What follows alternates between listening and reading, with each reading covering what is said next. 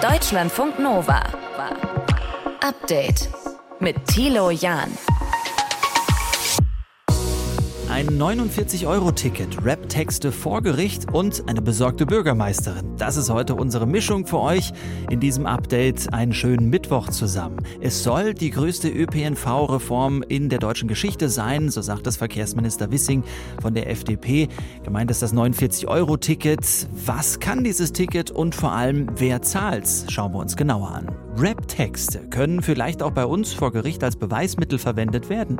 Wenn der die Rapperin angeklagt wird, so ist es zumindest in den USA, auch darüber müssen wir sprechen. Und die besorgte Bürgermeisterin, das ist Anke Hofmann-Domke aus Erfurt. Sie schaut gespannt auf die Ministerpräsidentinnenkonferenz heute. Wir verfolgen das sehr live im Ticker und gucken aber trotzdem immer mal in den blauen Himmel. Ja, ob der Himmel in Erfurt blau bleibt, darüber sprechen wir mit ihr. Es geht um die Unterbringung von Geflüchteten. Städte und Kommunen fordern da ja mehr Geld vom Bund. Das ist das Update an diesem Mittwoch. Schön, dass ihr mit dabei seid. Deutschlandfunk Nova. Ja, beim dritten Entlastungspaket äh, vom Bund und dem Umfang von 65 Milliarden Euro, da ist weiterhin umstritten gewesen, wie die Kosten eigentlich auf Bund und Länder verteilt werden. Und darüber wurde heute gesprochen bei der Ministerpräsidentenkonferenz. Aktuell läuft die Pressekonferenz dazu auch noch mit Kanzler Olaf Scholz. Also da wird noch gesprochen. Das tun wir aber jetzt auch an dieser Stelle mit Nadine Lindner aus unserem Hauptstadtstudio. Nadine, es gibt eine Einigung, das können wir schon mal festhalten, bei einer Nachfolge zum 9-Euro-Ticket und zwar soll es das 49-Euro-Ticket jetzt geben. Was kann das alles? Ja, also dieses 49-Euro-Ticket hat jetzt einen Namen. Es wird Deutschland-Ticket heißen. Es wird daherkommen in einem Abo-Modell. Also das heißt, man kann es jetzt nicht mehr monatlich quasi einzeln kaufen, aber man wird dieses Abo-Modell monatlich kündigen können. Ich denke, da werden noch einige Fragen dann auch in der Praxis auftauchen. Mhm. Ab wann gibt es das? Das ist noch nicht so ganz klar. Es wird gesagt, schnellstmöglich. Ziel ist der 1. Januar. Aber wenn man jetzt in den Kalender schaut, heute ist schon der 2. November, das sind noch nicht mal mehr zwei Monate, da muss man Weihnachten noch abziehen. Das könnte etwas eng werden. Ähm, Volker Wissing, der FDP-Verkehrsminister, hat das vorhin in der kurzen Pressekonferenz vorgestellt. Er hat gesagt, wir streben das an. Äh, man muss aber auch schauen, was da technisch möglich ist. Und es gibt noch, ich würde sagen, noch einen kleinen anderen Haken. Das 49 Euro ist der Einführungspreis. So, und da ahnt man ja schon, äh, dass es dort auch eine Preissteigerung dann perspektivisch geben könnte. Wenn ich das jetzt richtig verstanden habe, möchte man das erstmal beobachten ähm, und dann in etwa zwei Jahren nochmal schauen, welche Bilanz man äh, dazu sieht. Vorteil ist halt natürlich wie bei dem 9-Euro-Ticket, dass man nicht wie jetzt im Moment akut diese ganzen Tarifstrukturen, Verkehrsverbünde, das kann man irgendwie alles ignorieren, sondern man kann wieder bundesweit dann Bus und Bahn relativ hm. einfach nutzen. Ja, und Wissing weiß, wie man verkauft. Er hat es, glaube ich, als größte größte ÖPNV-Reform äh, der letzten Jahre dargestellt. Wie wird das denn finanziert? Wer gibt das Geld dafür? Da gab es ja relativ lange Streit und jetzt ist der Bund auf die Länder zugekommen. Es wird so sein, dass Bund und Länder jeweils 1,5 Milliarden Euro, also das heißt drei Milliarden Euro geben, um die Ticketausfälle dann ähm, auch erstatten zu können. Und dann hatten die Länder sehr lange noch äh, angemeldet zusätzliche Finanzbedarfe, weil sie sagen, auch bei uns sind die Energiekosten äh, gestiegen. Strom für die Trams, das ist teurer geworden. Diesel für die Busse, äh, das ist auch alles teurer geworden. Und da gibt der Bund jetzt eine Milliarde Euro an sogenannten regionalen Digitalisierungsmitteln mehr. Das heißt, schon in diesem Jahr, dann auch für das nächste Jahr 2023. Und die sogenannte Dynamisierung, äh, die wird steigen. Das heißt, äh, der Aufwuchs wird etwas schneller sein, um anzuerkennen, äh, dass die Energiekosten sehr wahrscheinlich auch im nächsten Jahr nicht sinken werden. Auf der anderen Seite ist es so, dass die Länder sagen, ja, das ist jetzt schön, diese Milliarde, aber das erlaubt uns gerade so den Status quo zu erhalten. Also das heißt, das bestehende Bus- und Bahnangebot weiterhin vorhalten zu können. Wir müssen jetzt nicht Linien stilllegen wegen der hohen Kosten, aber wir können es halt auch nicht richtig mit einem großen Push ausbauen. Ich denke, in mhm. puncto Verkehrswende, die man sich vorgenommen hat, fehlt da eigentlich noch ein bisschen was. Ja, danke für die Einschätzung. Wir zoomen mal auf das nächste Thema. Kommunen und Länder haben ja auch den Arm gehoben und gesagt, ey, wir brauchen jetzt hier mehr Geld für die Unterbringung und die Verpflegung von Flüchtlingen. Was verspricht der Bund da? Also da, auch da ist man zu einer finanziellen Regelung gekommen. Äh, was die ukrainischen äh, Geflüchteten angeht, da sind es 1,5 Milliarden Euro für dieses und dann auch nochmal für nächstes Jahr und eine allgemeine Pauschale, weil äh, auch aus anderen Ländern kommen ja Geflüchtete verstärkt im Moment nach Deutschland von 1,25 Milliarden Euro, ähm, auch als strukturelle Hilfe. Und Hendrik Wüst, der Ministerpräsident von Nordrhein-Westfalen von der CDU, der den Co-Vorsitz der Ministerpräsidentenkonferenz hat, der hat gesagt, das ist wichtig, weil die Kommunen Kommunen, äh, die sind, die bemühen sich, die sind da im Moment total hinterher, die Leute unterzubringen und zu verpflegen, aber die brauchen auch eine finanzielle Sicherheit, damit nicht die Kommunen dann an anderer Stelle wiederum an Leistungen sparen müssen. Jetzt geht es ja viel um dieses Zusammenspiel Bund und Länder. Was hast du so für ein Gefühl gehabt bei dieser Ministerpräsidentenkonferenz? War man sich da sehr einig? Also man ist sich jetzt in zentralen Punkten einig geworden, ähm, noch nicht in ganz allen Details, aber zum Beispiel bei der Gaspreisbremse, da ist es jetzt so, ähm, da ist man im Kern dabei, dass man sagt, für Privatleute ab dem 1. März, man prüft jetzt, ob das nicht ab dem 1. Februar dann quasi rückwirkend äh, möglich ist. Die Länder hatten sich da eigentlich vorstellen können, das schon ab Januar zu machen. Das hat man offensichtlich äh, nicht hingekriegt. Am Nachmittag gab es dann noch mal so ein bisschen Knatsch ähm, zwischen Bund und Ländern, weil es um die Finanzierung eines Härtefallfonds für kleine und mittlere Unternehmen ging. Da fühlten sich die Länder vom Bund ja etwas überfahren. Im Kern habe ich jetzt aber das Gefühl, dass es atmosphärisch jetzt heute Abend quasi um kurz vor sieben dann doch ganz gut aussieht. Ja. Nadine Lindner, mit dieser Einschätzung vom Bund-Länder-Treffen, das zur aktuellen Stunde noch in der Pressekonferenz für alle aufarbeitet wird. Danke dafür. Deutschlandfunk Nova. Update. Wir brauchen mehr Geld, das sagen die Kommunen und die Bundesländer und die Städte, damit wir Schutzsuchende sicher unterbringen können und nicht in Turnhallen und Notunterkünften. Schauen wir es uns genauer an am Beispiel der Hauptstadt Thüringens, Erfurt. Anke Hoffmann-Domke von der Linken ist Bürgermeisterin und Sozialdezernentin. Ich wollte von ihr wissen, wie die Lage aktuell in Erfurt ist. Ja, wir haben seit Beginn des Angriffskrieges in Erfurt 3010 Personen registriert aus der Ukraine. Das sind circa 10 Prozent Prozent der Menschen, die in Thüringen angekommen sind. Ähm, die Lage ist sehr angespannt, vor allen Dingen bei den Mitarbeiterinnen und Mitarbeitern in den entsprechenden Fachgebieten, egal ob das die Ausländerbehörde oder das Sozialamt äh, ist. Wie sind denn die Geflüchteten bisher untergebracht? Also ein ganz großer Teil, mehr als 64 Prozent, konnten wir tatsächlich in Einzelunterkünfte, sprich Wohnungen unterbringen aber mehr als 500 Personen auch in bestehende Plätze, in Gemeinschaftsunterkünften und ähm, 320 Personen derzeit in Notunterkünften, sprich in Turnhallen. Und wie finanziert Erfurt bisher die Unterbringung? Ja, zunächst mal aus dem städtischen Haushalt. Ähm, der Freistaat gewährt ja für jede untergebrachte Person 210 Euro im Monat als Pauschale. Die reicht natürlich in den kreisfreien Städten und auch in der Landeshauptstadt bei weitem nicht mehr aus, um die tatsächlichen Kosten, die am Markt einfach deutlich gestiegen sind, tatsächlich auch refinanzieren zu können. Das heißt, wir schießen aus dem städtischen Haushalt tatsächlich im Moment in Größenordnungen zu. Mit wie viel Geld, das ja möglicherweise jetzt vom Bund zugesagt wird, würde denn was genau besser werden? Na, wir könnten auf jeden Fall schneller angebotene Wohnungen prüfen und die anmieten. Wie gesagt, die Mieten sind in den letzten Jahren in Erfurt deutlich gestiegen. Es gibt kaum noch Wohnungsleerstand. Die vorhandenen Wohnungen äh, werden eben nicht mehr für 4,50 Euro für einen Quadratmeter angemietet, sondern weit über 6 Euro. Äh, das würde uns also helfen, mehr Menschen in doch noch einzeln vorhandene Wohnungen unterbringen zu können und so auch die Notunterkünfte wieder schließen zu können.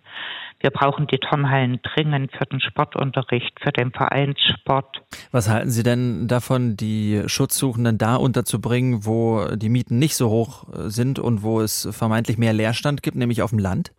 Das hilft uns nur punktuell, weil wir aus vergangenen Flüchtlingsfällen wissen, dass die Menschen dort, wo es keine Sozialberatungsangebote, wo es keine Integrationsangebote gibt, und das ist leider oft im ländlichen Raum so, dann, sobald ihr Status geklärt ist, ihr Aufenthaltstitel erteilt ist, beziehungsweise bei den Personen aus der Ukraine ja sofort äh, Leistungen nach dem Sozialgesetzbuch 2 gezahlt werden können, trotzdem der Umzug in die Städte avisiert wird.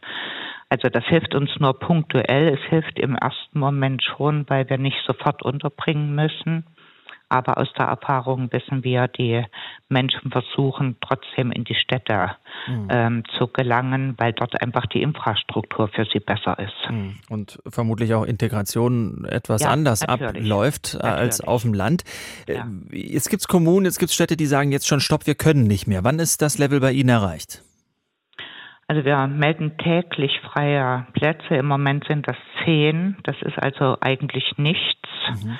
Die Situation ist sehr, sehr angespannt. Ähm, und wir wissen, dass wir die Aufgabe haben, Menschen unterzubringen, aber dort, wo eben keine vernünftige Unterbringung und Versorgung möglich ist, können wir auch äh, aus Schutzgründen die Personen nicht äh, weiter aufnehmen. Die Einschätzung der Bürgermeisterin und Sozialdezernentin von Erfurt, Anke Hofmann-Domke von den Linken. Danke, Frau Hofmann-Domke, für das Gespräch.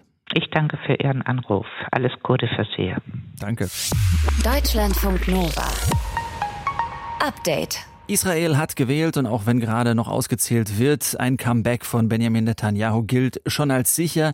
Er könnte der neue und der eben alte Regierungschef in Israel sein und werden, aber nur mit ganz schön ominösen Partnern. Denn die Gewinner sind eigentlich Partner, die zum Teil rechtsradikal sind, wie der vorbestrafte Politiker Itamar Ben-Kvir.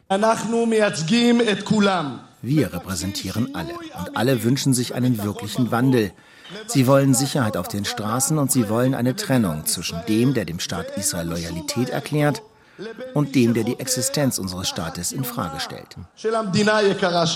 Das klingt ziemlich selbstbewusst und dieses Rechtsbündnis dort bekommt wohl 14 Sitze. Stand jetzt sprechen wir darüber mit Jan-Christoph Kitzler, unserem Korrespondenten in Israel. Äh, Jan-Christoph Netanyahu hat also einen Block gebildet gehabt mit Ultranationalen und sogar Rechtsradikalen. Was sind denn das für Partner?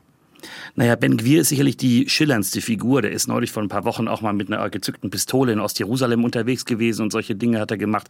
Das ist einer, der sehr markige Töne anschlägt. Wie gesagt, er ist vorbestraft. Er war Anhänger eines berühmten äh, ultranationalistischen und extrem radikalen Rabbis, der auch als Terrorist sozusagen verurteilt wurde, äh, äh Maya Kahane äh, in, in, in, New York. Und äh, der hat schon wirklich äh, ziemlich viel auf dem Kerbholz.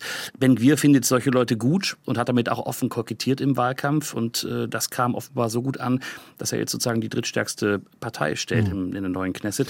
Die anderen, die in dem Bündnis sind, das sind ultra-religiöse, streng religiöse Parteien, die sind auch früher immer schon dabei gewesen, die haben zumindest nicht abgeschwächt, will ich mal sagen.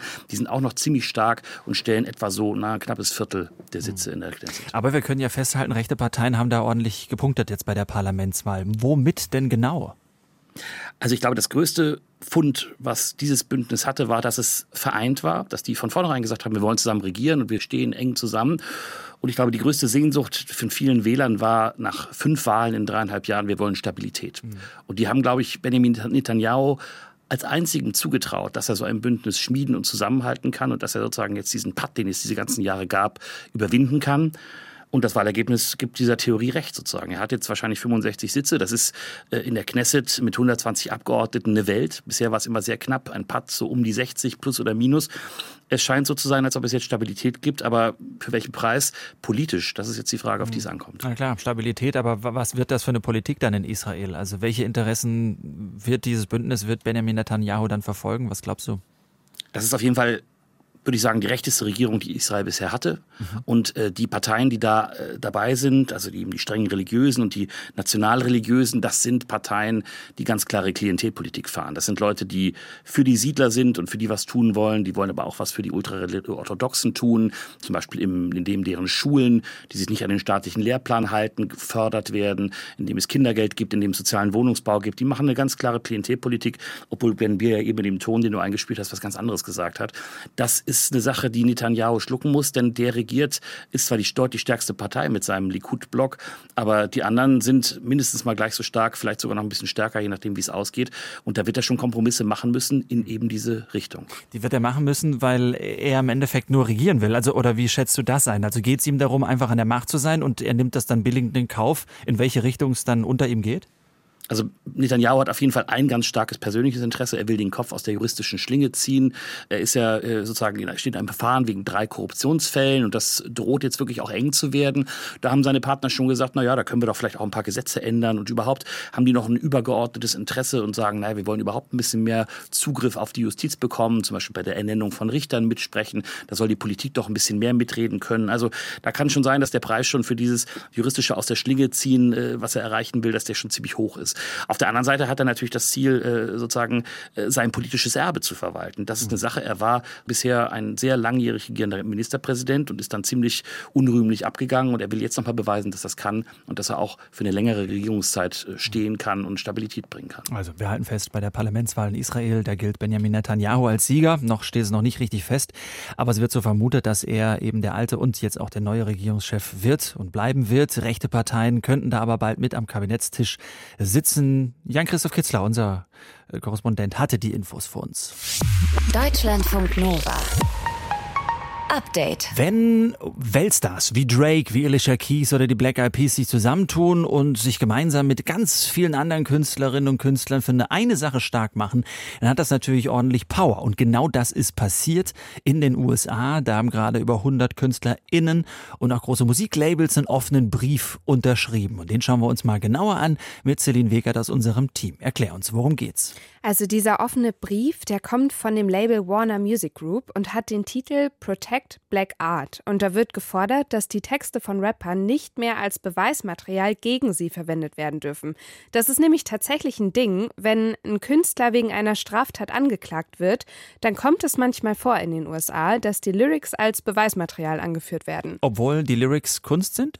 Ja, auch dann tatsächlich. Der offene Brief, der bezieht sich zum Beispiel ganz explizit auf den Rapper Young Thug und andere Mitglieder seines Plattenlabels. Young Thug, der sitzt nämlich gerade im Gefängnis. Der Vorwurf, er und die Leute seines Labels sollen eine kriminelle Gang sein. Und in der Anklageschrift gegen ihn, da wurden auch seine Lyrics erwähnt, eben um ihm kriminelle Energie nachzusagen. Unter anderem kam da dann die Line auf, I'm ready for war like I'm Russia. Naja, und das ist eben tatsächlich nicht das erste Mal, dass das in den USA so läuft. Und genau dagegen will der offene Brief jetzt kämpfen. Jetzt hast du uns erzählt, dass dieser offene Brief den Titel hat Protect Black Art. Warum genau diesen Titel? In dem Brief, da heißt es, dass seine gezielte rassistische Praxis, solche Rap-Texte als Beweismaterial zu nehmen. Und in keiner anderen Kunstform wie dem Rap gäbe es wohl so viele Versuche, über die Inhalte der Songs schwarze Künstlerinnen und Künstler zu kriminalisieren. Und da sagt der Brief eben, das sei falsch, vor allem allem, weil man damit eh schon marginalisierte Gruppen bestrafe. Und die Kritik ist nicht ganz neu. Nee, genau, das kocht tatsächlich immer wieder mal hoch. Also ganz aktuell war das Thema sogar erst letzten Monat schon, und zwar weil Kalifornien als erster Bundesstaat ein Gesetz verabschiedet hat, das diese Praxis, also Texte als Beweismittel, einschränken soll. Celine, lass uns mal drauf schauen, wie das theoretisch bei uns ist. Also kann es auch passieren, dass Rap-Texte vor Gericht als Beweismittel eingesetzt werden? Also ganz grundsätzlich muss man vielleicht erstmal sagen, die Rechtssysteme in den USA und in Deutschland, die kann man kaum vergleichen. Jeremy Gardner, der ist Recht Rechtsanwalt in Köln. Und der sagt, so ganz konkret sagt das Strafrecht in Deutschland zum Thema Rap-Texte auch erstmal gar nichts. Allerdings ist es generell möglich, alle Arten von Beweismitteln in einen Strafprozess mit einzubringen. Heißt mal ein fiktives Beispiel vielleicht, wenn mhm. jetzt jemand, keine Ahnung, wegen Drogenschmuggel angeklagt wird, dann findet die Polizei raus, okay, in einem Rap-Song hat der solches Insiderwissen über diesen Drogenschmuggel, das kann nur jemand haben, der dabei war. Und dann könnte man sagen, okay, wir gucken uns vielleicht mal an, was in diesem Rap-Text mhm. steht. Also so, so ein bisschen, äh, ja, der ist in dem Milieu, der kennt sich so ein bisschen aus. Das liegt irgendwie nahe, dass der eine Straftat begangen hat. Genau, also quasi wissen, was nur mhm. damit zusammenhängen kann. Was hier in Deutschland tatsächlich auch sein kann, ist, dass ein Songtext selber angeklagt wird. Also nicht als Beweismittel, sondern weil der Song selber problematisch ist. Ja, genau. Da gibt es tatsächlich auch einen ziemlich prominenten Fall zu, nämlich nach der Echo-Verleihung 2018. Da wurde ein Rap-Text von Kollega und Farid Bang von der Düsseldorfer Staatsanwaltschaft geprüft, mit dem Ergebnis, das war jetzt vielleicht nicht ganz so schön, mhm. aber trotzdem von der Kunstfreiheit gedeckt. Und auch Anwalt Jeremy Gardner sagt, Klar ist, die Kunstfreiheit gehört zu den am stärksten geschützten Grundfreiheiten und wird vom Bundesverfassungsgericht daher auch als wesentlich für die demokratische Grundordnung angesehen. Also wenn hier in Deutschland ein Text zum Beispiel gewaltverherrlichend ist oder volksverhetzend, dann kann das schon mal passieren, dass da jemand genauer hinguckt, aber da muss dann eben auch mhm. genau abgewogen werden. Mhm. Celine Wegert aus unserem Team darüber, wie Rap-Texte in den USA als Beweismittel bei Gerichten eingesetzt werden und wie die Situation hier in Deutschland ist. Danke dafür. Deutschlandfunk Nova. Update. Wir reden über Kaliningrad. Das ist eine russische Exklave, also ein Staatsgebiet, das nicht direkt an Russland angeschlossen ist, sondern an der Ostsee zwischen Polen und Litauen. Liegt ganz genau dort. Äh, auf der polnischen Seite der Grenze, da haben jetzt Bauarbeiten begonnen. Dort soll nämlich ein Zaun entstehen. Sprechen wir darüber mit Veronika von Borries aus den Deutschlandfunk Nova Nachrichten. Äh, was entsteht da für ein Zaun? Was hat man da vor? Also genau genommen steht entlang dieser Grenze schon ein Zaun, der aber im Wesentlichen nur Wild aufhalten soll. Der Zaun, der jetzt gebaut werden soll, der richtet sich gegen Grenzübertritte von Menschen aus NATO-Stacheldraht, zweieinhalb Meter hoch, bis zu drei Meter tief in den Boden eingegraben. Bis Ende nächstes Jahr will die polnische Regierung damit fertig sein. Dann wäre der Zaun mehr als 200 Kilometer lang. Und hm. wer soll da genau gehindert werden, über diese Grenze zu kommen? Also es geht um Flüchtlinge und zwar aus dem Nahen Osten, aus Afrika und Asien, also zum Beispiel aus Syrien, aus Afghanistan oder aus Mali. Wie kommen diese Menschen denn ausgerechnet nach Kaliningrad? Ich meine, die wollen doch eigentlich nicht nach Russland, oder? Nee, die wollen nicht nach Russland. Die meisten von denen wollen tatsächlich weiter in die EU beziehungsweise auch nach Großbritannien. Aber die polnische Seite, die befürchtet eben, dass die russische Regierung daran arbeitet, eben diese Flüchtlinge aus diesen Ländern und Gegenden in großen Zahlen nach Kaliningrad zu bringen, um sie dann über die Grenze nach Polen abzuschieben. Da ist die Grenze nämlich tatsächlich weitgehend offen, während die litauische Seite schon seit längerem so einen richtigen Grenzzaun hat. Gibt es denn Hinweise darauf, dass Russland das tatsächlich tut? Naja, es gibt zum Beispiel eben diese Ankündigung des Flughafens Flughafens von Kaliningrad, dass der Luftraum des Gebietes nun geöffnet sei für Fluglinien aus der ganzen Welt. Das könnte eben als Einladung verstanden werden, für Linien aus dem Nahen Osten oder Nordafrika Verbindungen dorthin anzubieten. Allerdings gibt es solche Flüge bisher nicht. Im Großen und Ganzen ist Kaliningrad ein russischer Binnenflughafen mit ein paar Urlaubsfliegern in die Türkei. Aber dieser Hinweis, dass es möglich wäre, Kaliningrad anzufliegen, der hat in Polen eben so gewisse Reflexe dann ausgelöst. Weil es da schon mal schlechte Erfahrungen gab oder warum? Ja, im letzten Jahr hat Belarus genau sowas schon mal gemacht. Da sind dann mitten im Winter tausende Menschen, unter anderem aus Syrien, mit billigen Flügen und Versprechungen nach Minsk gelockt und von dort aus dann an die polnische Grenze gebracht worden. Vielleicht erinnerst du dich noch an die Bilder mhm. von Familien, die da unter ziemlich grausigen Bedingungen im Niemandsland zwischen Polen und Belarus so festhingen. War doch so, dass die Menschen nicht reingekommen sind in Polen. Genau, ne? Polen hat diese Menschen nicht reingelassen. Polen hat ja schon seit vielen Jahren eine rechtspopulistische Regierung, in deren Augen solche Menschen vor allem eine Gefahr sind, die man mit allen Mitteln bekämpfen muss. Und nicht nur Polen, sondern auch viele EU-Staaten haben diese Aktion damals als einen Versuch von Belarus gesehen und seines Verbündeten Russlands, hässliche Bilder zu produzieren, die die EU spalten sollten.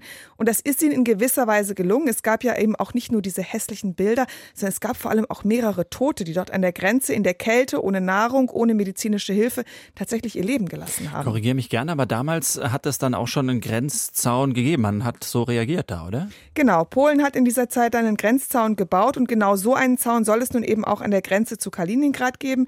Es bleibt eigentlich nur zu hoffen, dass es für die russische Seite als Abschreckung reicht und dass sie nicht wieder Geflüchtete benutzt, um den Westen unter Druck zu setzen. Soweit die Infos von Veronika von Borias aus unserer Nachrichtenredaktion. Polen beginnt einen Zaun zu bauen entlang der Grenze zu Kaliningrad. Deutschlandfunk Nova. Update. Frage an euch, wie tief ist das Meer? Hm, Durchschnitt liegt bei 4000 Metern, also das Meer zusammengerechnet überall. Die tiefste Stelle liegt im Marianengraben, 11.034 Meter unter dem Meeresspiegel. Dahin packt's die neue Rolex-Uhr nicht. Da kommt sie nicht hin, 34 Meter fehlen noch, aber 11.000 Meter Tiefe sind versprochen. Was es mit solchen zweifelhaften Werbebotschaften auf sich hat, erzählt uns jetzt Deutschlandfunk Nova-Reporter Martin Krinner, der auf James gestoßen ist. My love of the sea and this watch on my wrist are inextricably linked. It's a true bond. So, what drove me, a man who has little attachment to objects of any kind, to desire a uniquely specific timepiece? Well, let me tell you the story. Das ist James Cameron, der Regisseur, der Filmklassiker wie Aliens, Terminator, Avatar oder Titanic gedreht hat. Und in diesem Rolex-Werbespot erzählt er, dass er eigentlich wenig Wert auf materielle Dinge legt. Auf diese Uhr ist er aber trotzdem total heiß. I grew up revering the great ocean explorers, the pioneers, the adventurers committed to advancing our understanding of the planet. I was drawn to the sea. So I learned to dive, hoping that one day I'd be worthy of being one of them. To this select group, a watch is never just a watch. It's a tool. It's one that must endure what they endure, no matter the depths. One that requires absolute precision. Tja, und die Uhr an seinem Handgelenk, die ist nicht einfach nur wasserdicht, die ist, naja, die ist mega wasserdicht. Die ist so wasserdicht, wie man sich eine Uhr überhaupt vorstellen kann. Denn mit dieser Uhr kannst du nicht nur in den Pool springen oder am Meer schnorcheln gehen. Diese Uhr hatte James bereits in der Tiefsee an. Ganz unten, auf 11.000 Meter. Bei seiner Expedition zum Boden des Marianengrabens. Und sie hat's überlebt. We are a curious bunch. We will always find ingenious ways to go farther and deeper together. So, jetzt ist der Wahrheitsgehalt dieser Geschichte größer als der bei Avatar oder dem Terminator. Aber trotzdem stellt sich die Frage, ist das wirklich ein Grund, diese Uhr zu kaufen? Schon klar, also schlappe 25.500 Euro habe ich dafür eh nicht auf der Kante. Aber viel wichtiger ist, wie oft werde ich wohl im Laufe meines Lebens in den Marianengraben verschlagen? Und wie sonst sollte ich dieses großartige Werbeversprechen jemals überprüfen? Hersteller werben ja gerne mit den außergewöhnlichen Leistungen ihrer Produkte. 2015 hat es ein Hersteller von Kondomen damit allerdings ein bisschen übertrieben.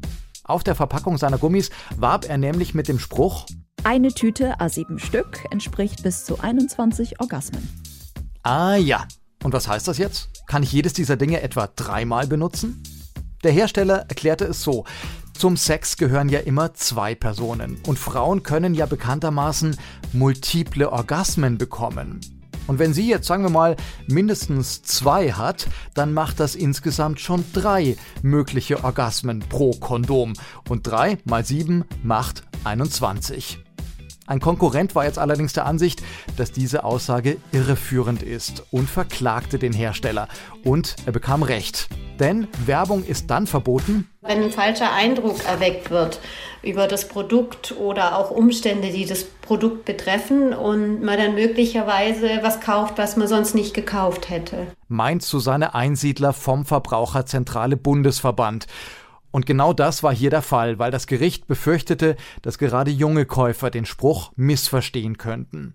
Diese Aussage war nun also sehr eindeutig und Sobald es konkreter wird und das nicht der Wahrheit entspricht, haben wir eine irreführende Werbung, weil dann ist klar, der Verbraucher wird in jedem Fall getäuscht. So, jetzt gehört so ein bisschen Schönen und ein bisschen Täuschen ja bei der Werbung zum Geschäft. Und wir alle kennen ja diesen Energy Drink, der angeblich Flügel verleiht. Das hält hoffentlich niemand für ein echtes Versprechen.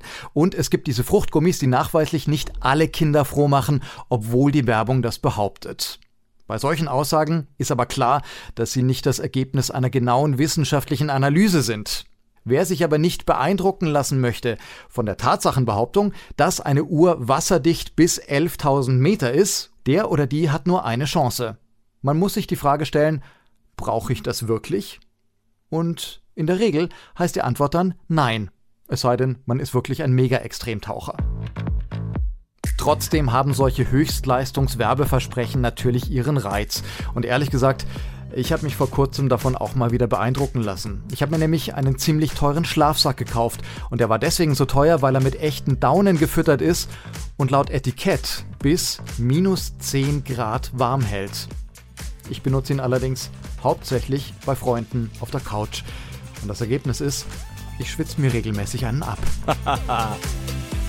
ich frage mich ja, was Martin Krenner bei Freunden auf der Couch macht. Deutschlandfunk Nova. Update. Immer Montag bis Freitag auf deutschlandfunknova.de und überall, wo es Podcasts gibt. Deutschlandfunk Nova.